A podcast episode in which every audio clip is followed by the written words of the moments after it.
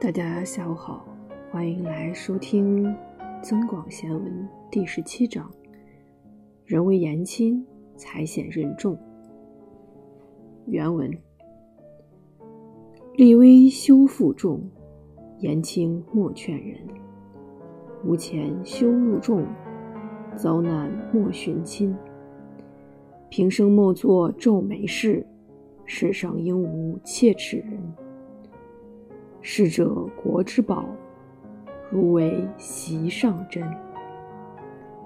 这里呢，去做两个注释的讲解。首先，第一个叫做皱眉事，皱眉事指的是害人的事；第二个是切齿人，切齿人就是咬牙切齿的切齿，指的是痛恨自己的人。那么这段话的意思是说，力气单薄就不要去背负重物。说话没分量，就不要规劝别人；没有钱，就不要到人群中去；遇到危难，千万别去求亲戚。一辈子不做不应该做的事，世界上就不会有痛恨自己的人了。读书人是国家的宝贝，儒生就像宴席上的美味一样珍贵。那么，关于这段话，书上是这样评析的：为人处事应该量力而行。做事之前，先要考虑自己是否有能力承担这样的责任。如果承担不起，就不要去做，免得为难自己，也为难别人。人微言轻，就不要去做说客。也许人家根本没把你放在眼里，你的言辞没准只会令人厌烦，自己也会因为不受尊重而心中难平。同样，金钱在人际关系中起着很大的作用，虽然它未必高于一切。但是如果自己不具有这个实力，还是偏要打肿脸充胖子，在人前摆阔，却在背后受穷，最后弄得大家都难堪。总之，如果不做令自己也令他人为难的事，凡事量力而行，那么自己就不会因为无法实现诺言而苦恼，别人也就不必承担因你的自不量力而带来的困扰。当然，对你的怨言也自然会消失。社会的发展需要人才，古人也说：“我劝天公重抖擞，不拘一格降人才。”看来人才对于这个国家的兴衰是至关重要的，不论古今。不过，只是古人比今人更有先见之明，更早就懂得人才的重要性。他们将士儒视为国之珍宝，习之珍馐。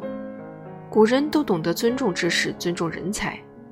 而在科技发展日新月异的今天，人才当然更值得、更需要被当作国之珍宝了。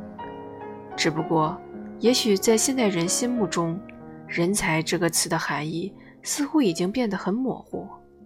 什么人才算是真正的人才，需要仔细权衡一下，并不是只要有一张文凭就能够应付了事的了，必须有真才实学才行。先不说这一次的故事链接，就是刚刚的那一段评论，让我想起了一部电影，就是大家应该都看过的管虎的老炮，在里面冯小刚扮演的那个六爷，就让我感觉就跟刚才那段话非常契合，就是嗯，立威修负重，言轻莫劝人。他就是一个，其实老炮老炮，其实实际上就是一个二混子，在北京来说的话，二溜子吧。他就是没有什么社会地位，但是却总是要做一些让别人看上去好像是哦好了不起的事情，最后什么事其实也没有做成。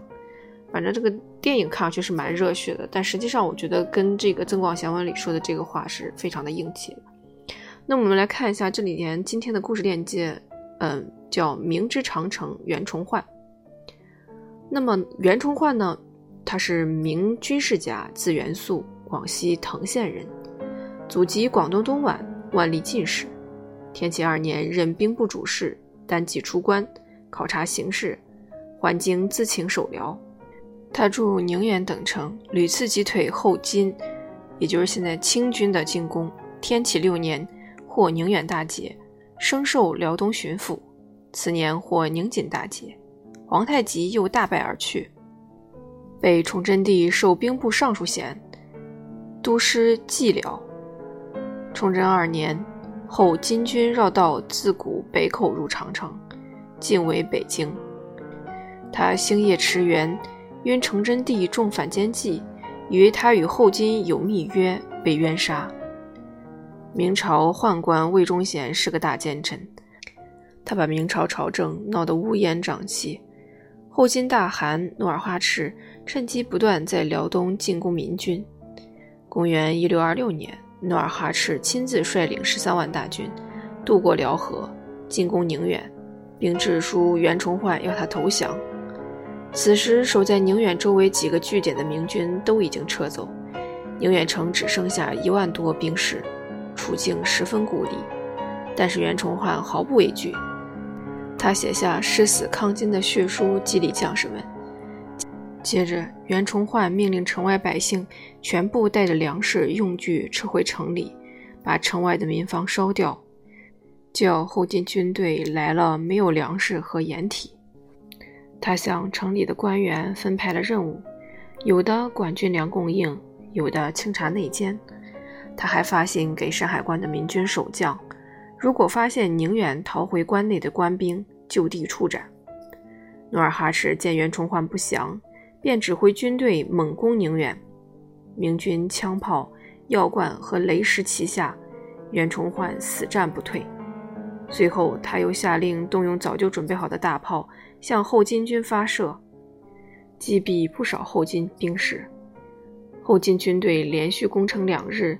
都不能得手，加上努尔哈赤受了重伤，不得不下令撤退。袁崇焕乘胜杀出城去，一直追赶了三十里，才得胜回城。努尔哈赤回到沈阳，重伤而死。他的第八个儿子皇太极接替他做了后金大汗。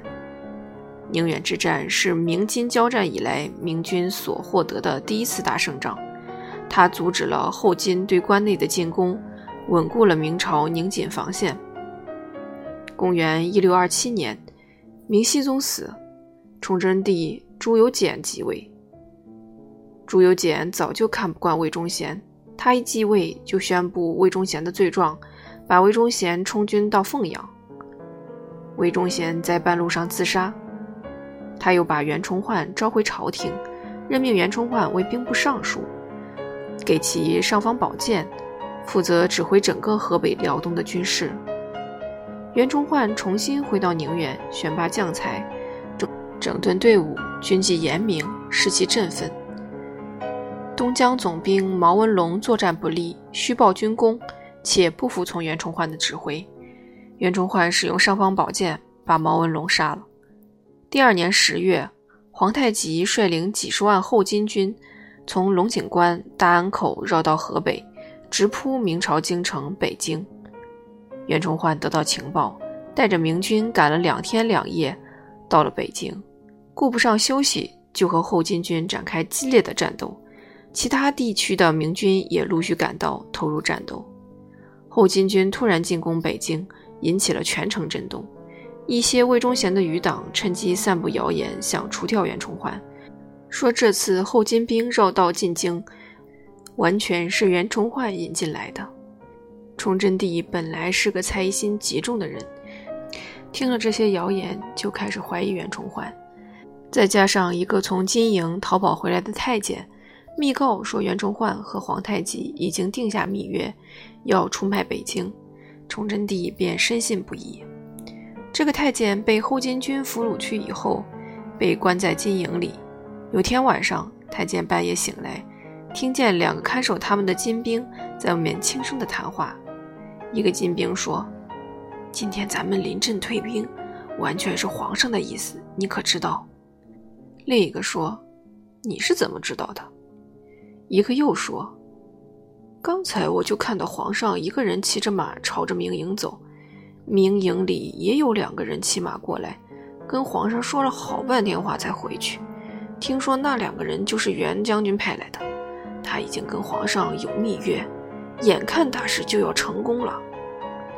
姓杨的太监偷听了这番对话，趁看守他的金兵不注意，偷偷地逃了出来，赶快跑回皇宫向崇祯帝报告。崇祯帝听了信以为真，于是就把袁崇焕逮捕。第二年，袁崇焕被害。其实这个情报完全是假的，两个金兵的谈话是皇太极预先布置的。皇太极用反间计除了对手袁崇焕，退兵回到盛京。崇祯帝对内残酷镇压农民起义，在抗击后金战争中又自毁长城，促成明王朝灭亡。而袁崇焕的为国为民的献身精神和保卫关外地区、保护当地人民的功业，则将永远受到后世人民的称颂。李为修负重，言轻莫劝人。无钱修入众，遭难莫寻亲。平生莫做皱眉事，世上应无切齿人。逝者国之宝，如为席上珍。